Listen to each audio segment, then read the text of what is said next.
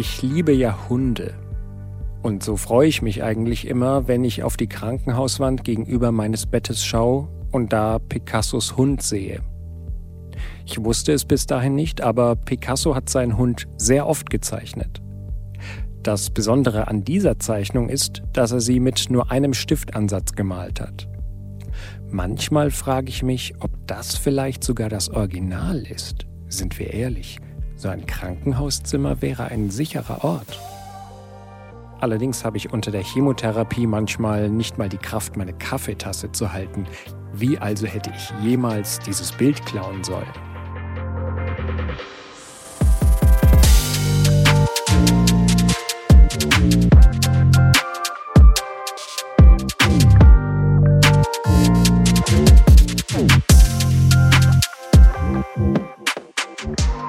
Aber wo ihr gerade Kaffee sagt, der ist im Krankenhaus vor allem eins. Schwarz. Wie mein Humor. Überall im Krankenhaus schmeckt er gleich. Gleich schlecht.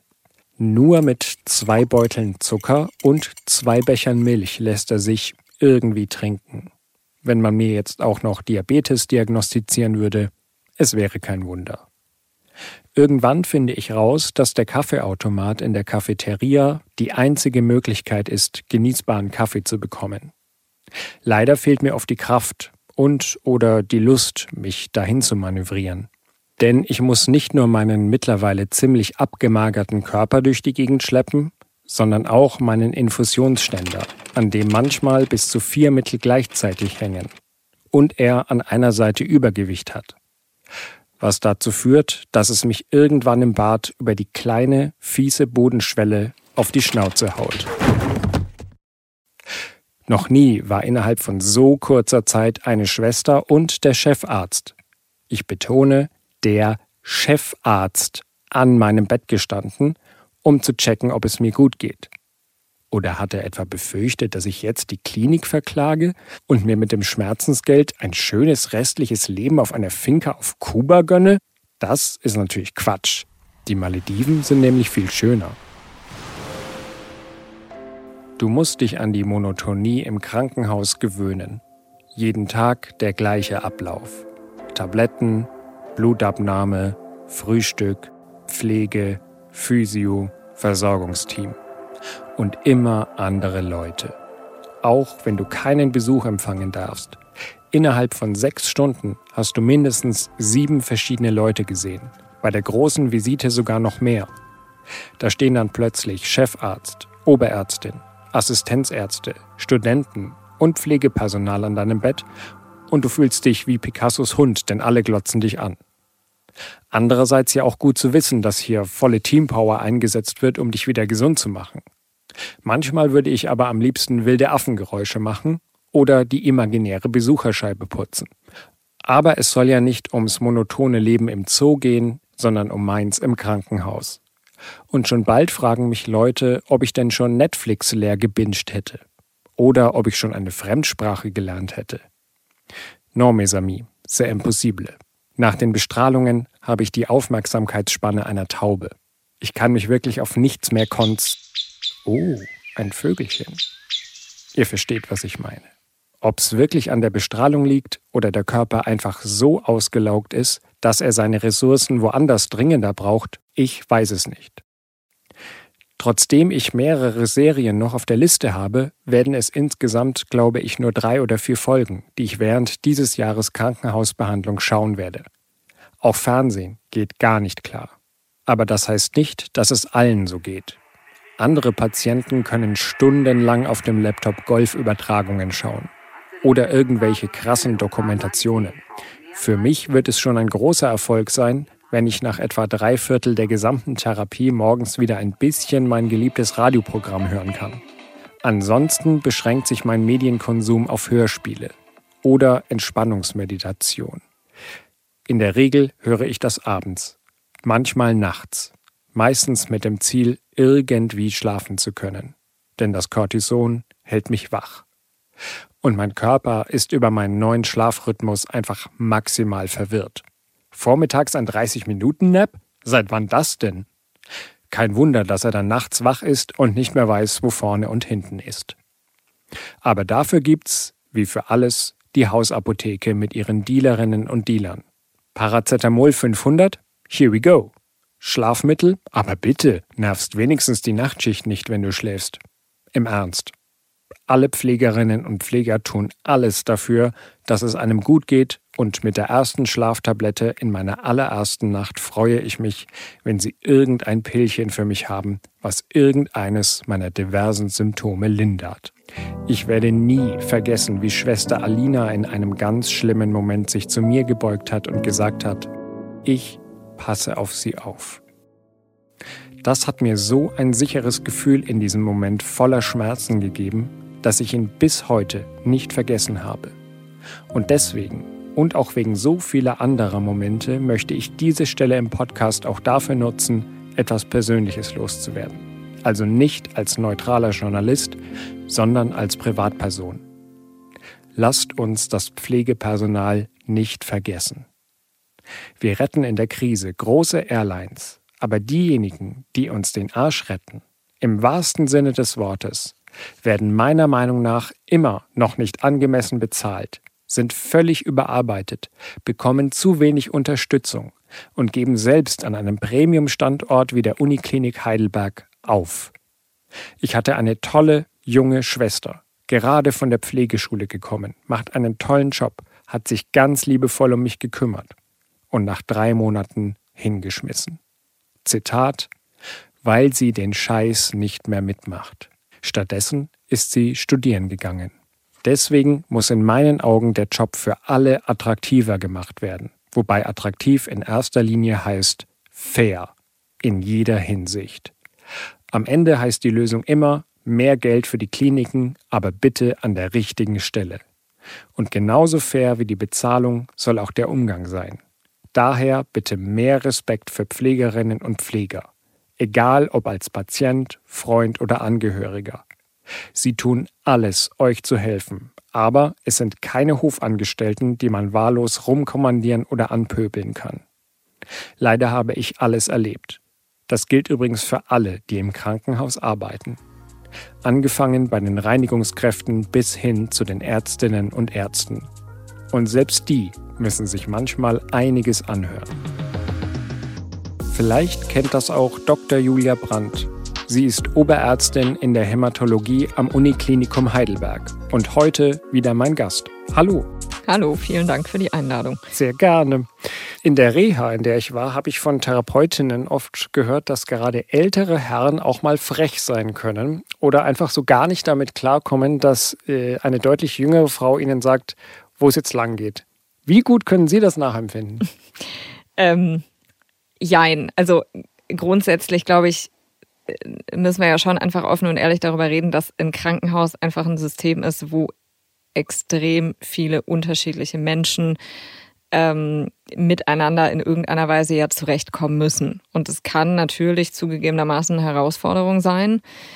Ähm, aber im Endeffekt denke ich, es geht ja maßgeblich darum, jemanden einfach bestmöglich zu behandeln.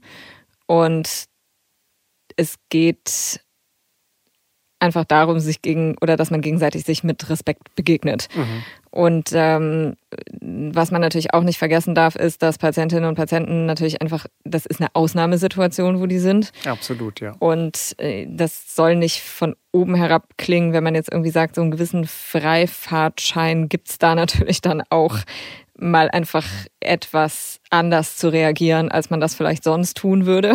Mhm. Ähm, das ändert gar nichts daran, dass, wie gesagt, gegenseitig sich mit Respekt zu begegnen, ist irgendwo wichtig. Mhm. Und für den Rest gilt einfach, ich bin ja da, um fachlich qualifizierte Informationen zu vermitteln. Und ich glaube, damit gelingt auch in den meisten Fällen ein ordentliches Verhältnis dann mhm. zu generieren. Ich habe mich immer gefragt, ob es sowas wie ein Sympathiepunktesystem in Anführungsstrichen gibt, also ob man sich dann schon darüber unterhält, von Seiten der Ärztinnen und Ärzte, aber auch von Seiten der Pflege, ob ein Patient, eine Patientin sympathisch ist oder nicht. Sie würden das ja wahrscheinlich niemals hier zugeben, was ich total verstehen könnte. Deswegen frage ich anders, was muss ich denn tun, damit ich Sympathiepunkte bekomme? ähm, nee, ich glaube, es geht gar nicht so richtig um Sympathiepunkte. Ich glaube, es geht darum, wie gesagt, das ist eine Ausnahmesituation, das ist mehr als verständlich. Was manchmal durchaus kompliziert sein kann, ist, dass es Situationen gibt, wo man das Gefühl hat, dass von vornherein vielleicht so ein bisschen irgendwie vermittelt wird, eigentlich kann gar nichts richtig laufen. Mhm. Ähm, und das sind sehr, sehr schwierige Situationen. Grundsätzlich muss man sagen, wir sind ja dafür da, mit allen Situationen irgendwie professionell zu agieren und deswegen darf es nie um Sympathiepunkte irgendwie gehen, weil jeder wird oder soll bestmöglich behandelt werden. Mhm. Und es gibt aber Situationen, glaube ich, wo bestmögliche Behandlung durchaus erschwert wird, weil ja, ich will jetzt nicht sagen, irgendwie Vorbehalte bestehen, aber dass so Situationen sind, wo, wie ich das eben sagte, einfach von Anfang an irgendwie so das Gefühl vermittelt wird, irgendwie richtig kann es sowieso nicht mhm. sein. Was, glaube ich, auch sehr verständlich ist, weil klar kann es nicht richtig sein, weil allein die Situation, dass ich da als Patient im Krankenhaus liege, ist nicht richtig für mich. Ja. Das ist nicht richtig und das wird nie richtig sein. Ähm, aber ich glaube dennoch, dass wir wirklich versuchen, alle zu vermitteln, das, was wir alle im Sinn haben, ist die bestmögliche Behandlung dahinter. Mhm. Gibt es eigentlich Momente im Arzt-Patienten-Verhältnis, an die Sie sich besonders gut erinnern können?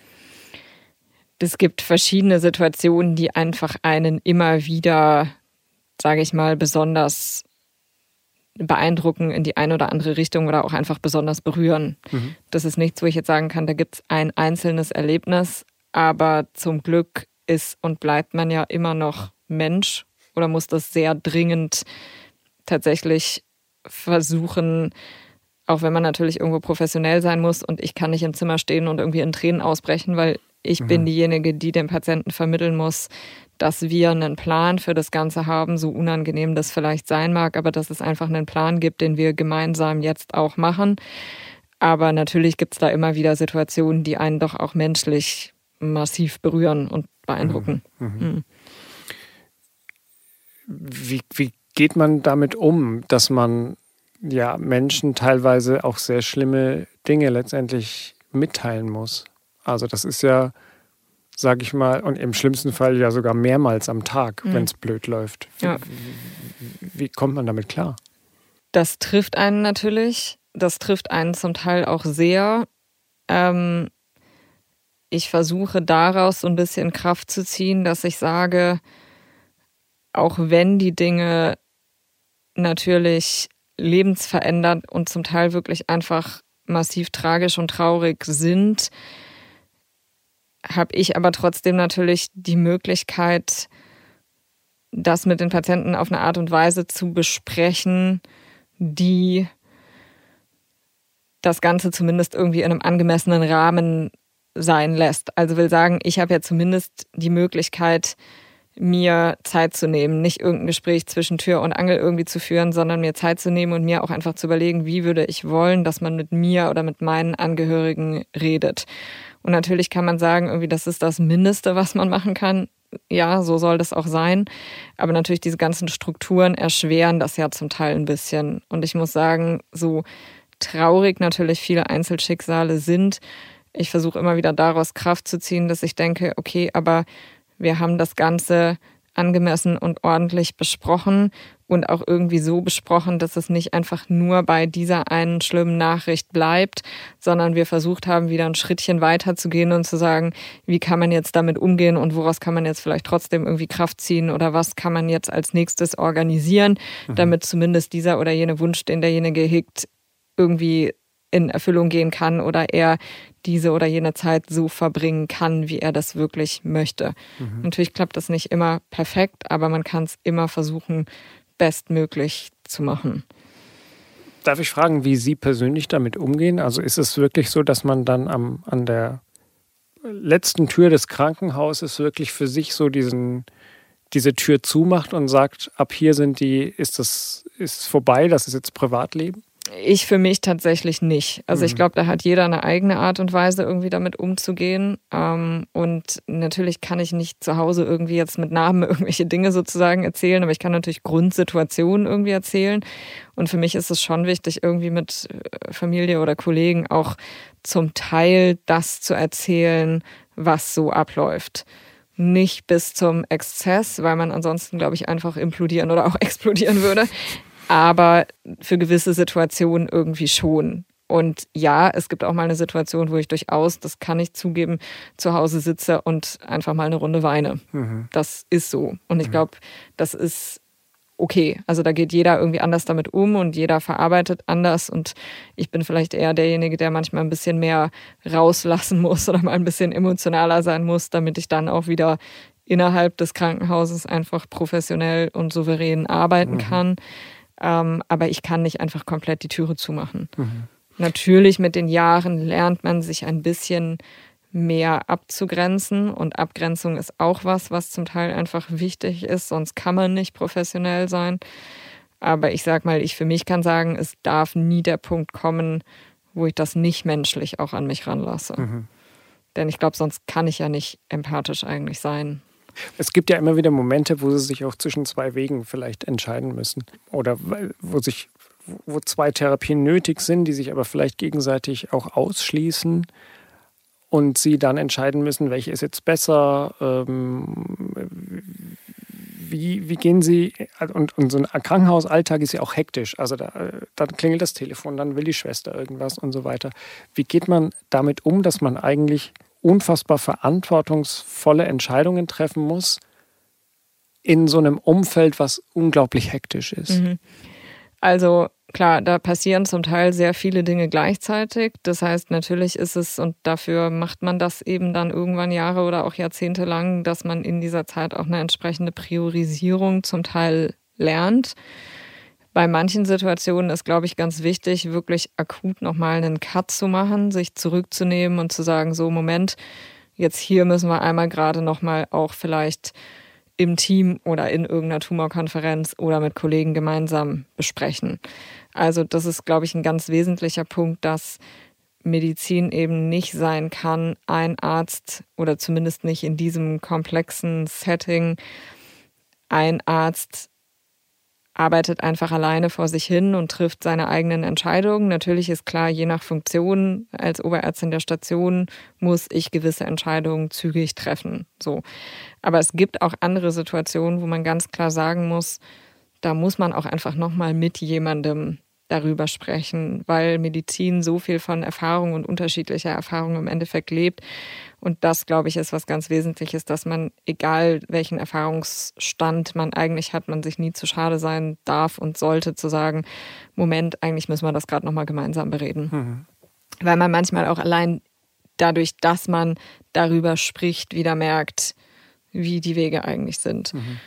Und in der Tat, manchmal gibt es aber Situationen, wo es wirklich zwei vielleicht mehr oder weniger gleichwertige Dinge gibt oder Dinge, wo man sagt, naja, Entscheidung A hat den Vorteil das, aber auch den Nachteil so und umgekehrt. Und das sind natürlich auch Dinge, die ich mit dem Patienten offen bereden muss oder dem das erklären muss. Ne? Also ich sage mal, ich darf es nie so, ich darf, finde immer, ich darf nicht dem Patienten vermitteln, diese Entscheidung lastet jetzt auf seinen Schultern, weil das geht nicht, denn dafür sind wir ja die Berufsgruppe, die eben eigentlich diese Entscheidung trifft. Aber natürlich muss ich adäquat erklären, warum wir jetzt vielleicht dieses oder jenes so entscheiden und was da vielleicht auch irgendwie die Risiken sein können, aber warum wir uns dennoch so entscheiden. Haben Sie denn das Gefühl, grundsätzlich zu wenig Zeit zu haben? Das definitiv. Also ich glaube, das bringt dieser Job gerade in dem Setting Krankenhaus so mit sich. Oder ich sag mal, dass wenn man eine adäquate Zeit haben will, dann geht es einfach natürlich schon immer über eine Standardarbeitszeit hinaus. Und das ist, glaube ich, in einer Hinsicht okay, weil man das weiß, wenn man diesen Beruf ausübt. Also ich glaube, niemand, der sich entscheidet, Medizin zu studieren und Arzt zu sein, geht davon aus, dass man Standardarbeitszeiten hat und einfach irgendwie Punkt 16.35 Uhr die Türe hinter sich schließt und dieses Krankenhaus verlässt. Aber in der Tat sich ausreichend Zeit nehmen, heißt in vielen Fällen weit über eine normale Arbeitszeit hinaus zu arbeiten. Mhm. Glauben Sie, dass es Mittel und Wege gäbe, um dieses Zeitproblem zu verändern? Also sicherlich bei manchen Dingen durchaus entweder A, mehr Personal oder einfach Arbeit anders aufteilen. Mhm. Ähm, und ich sag mal, wir sprechen immer so über dieses, ähm, ja, was sind wirklich ärztliche Aufgaben? Und das meine ich ja jetzt nicht so, dass ich zu schade bin, irgendwie mal Dinge abzutippen für irgendeinen Brief oder solche Sachen. Aber eigentlich das, was so Kernarbeitsbereich ärztlich sein sollte, müsste man vielleicht so ein bisschen dahin zurück und das gleiche auch für andere Berufsgruppen. Also wenn ich jetzt zum Beispiel an unsere Pflegekräfte denke, es wurde mal extra eingeführt, dass es andere Menschen gibt, zum Beispiel, die das Essen austeilen. Mhm. Und aufgrund von bestimmten strukturellen Änderungen kehrt es dann wieder zurück, dass beispielsweise doch irgendwie jetzt ein Abendessen wieder durch die Pflege ausgeteilt wird. Und das sind natürlich auch Sachen, wo man sagt, ist das eigentlich deren Kernjob? Mhm. Eigentlich nicht. Ja, mhm. weil es also vor allem auch jemand anderes machen könnte. Genau. Ne? Und ja. das heißt, das will ich gar nicht auf das Arztsein beschränken, sondern das gilt eigentlich für alle, für alle Berufsgruppen. Und ehrlich, also ohne die Pflege könnten wir das alles nicht machen. Das mhm. trifft ja auch nicht nur auf diese Station zu, sondern auf äh, alles inklusive Altenheimen und Co. Also ja. das, das Fass wird ja riesig. Ja. Ich will es mal anders formulieren. Wenn Sie einen Wunsch an unseren Gesundheitsminister äh, stellen dürften, wie würde der dann lauten? Ja, also man braucht wirklich mehr Personal. Man muss grundlegende strukturelle Prozesse sich einfach nochmal in Ruhe anschauen und vielleicht wirklich einfach ändern, dass man da einfach die Arbeit anders eben verteilen kann und eben tatsächlich wirklich auf mehr Personal und in manchen Berufsgruppen auch besser bezahltes Personal. Mhm. Gar keine Frage. Zum Abschluss. Ich weiß, dass ein Blick in die Glaskugel ist immer schwierig. Und was ich gelernt habe, ist, dass Ärztinnen und Ärzte auch niemals Dinge versprechen, sondern immer nur, auch weil es einfach zu viele Eventualitäten gibt, deswegen können sie ja das auch gar nicht versprechen. Aber wenn wir jetzt mal ganz groß denken, glauben Sie, dass wir irgendwann Krebs zuverlässig heilen oder sogar schon verhindern können? Ich glaube durchaus, dass wir bei vielen Dingen noch besser sein werden, in der äh, besser in der Lage sein werden, vielleicht abzuschätzen, wer ist eher gefährdet, diese oder jene Erkrankung zu bekommen. Und ich glaube, dass wir definitiv auch noch viel bessere Therapien finden werden. Was, glaube ich, man aber auch nicht vergessen darf, ist, dass wir vor allen Dingen in der Lage sein sollten, Therapien noch deutlich weniger toxisch zu gestalten.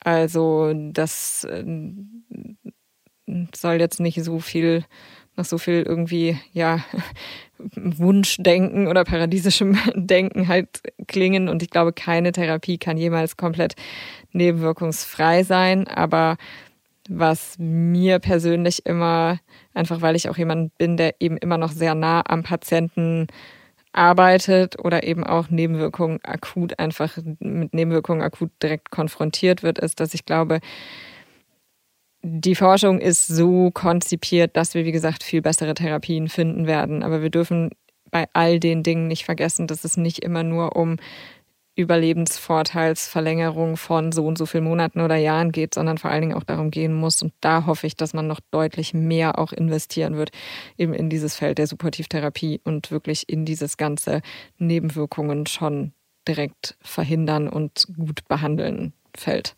sagt Dr. Julia Brandt, Oberärztin für Hämatologie am Uniklinikum Heidelberg. Wenn ihr Fragen an sie oder an mich habt, dann schreibt mir gerne eine Mail. Die Adresse findet ihr in den Show Notes dieser Folge. Und zum Schluss habe ich noch einen Tipp für euch. Denn Kadi vom Bergfreundinnen Podcast hatte auch eine krasse Krankenhauserfahrung. Nach einem Mountainbike-Unfall war sie sogar zehn Tage im Koma gelegen. Ihre Geschichte von der Intensivstation und der Zeit danach erzählt sie in der Folge 10 Tage Koma und ein Comeback. Kadis Unfall. Diesen Bayern 2 Podcast gibt's überall, wo es Podcasts gibt. Hört gerne mal rein.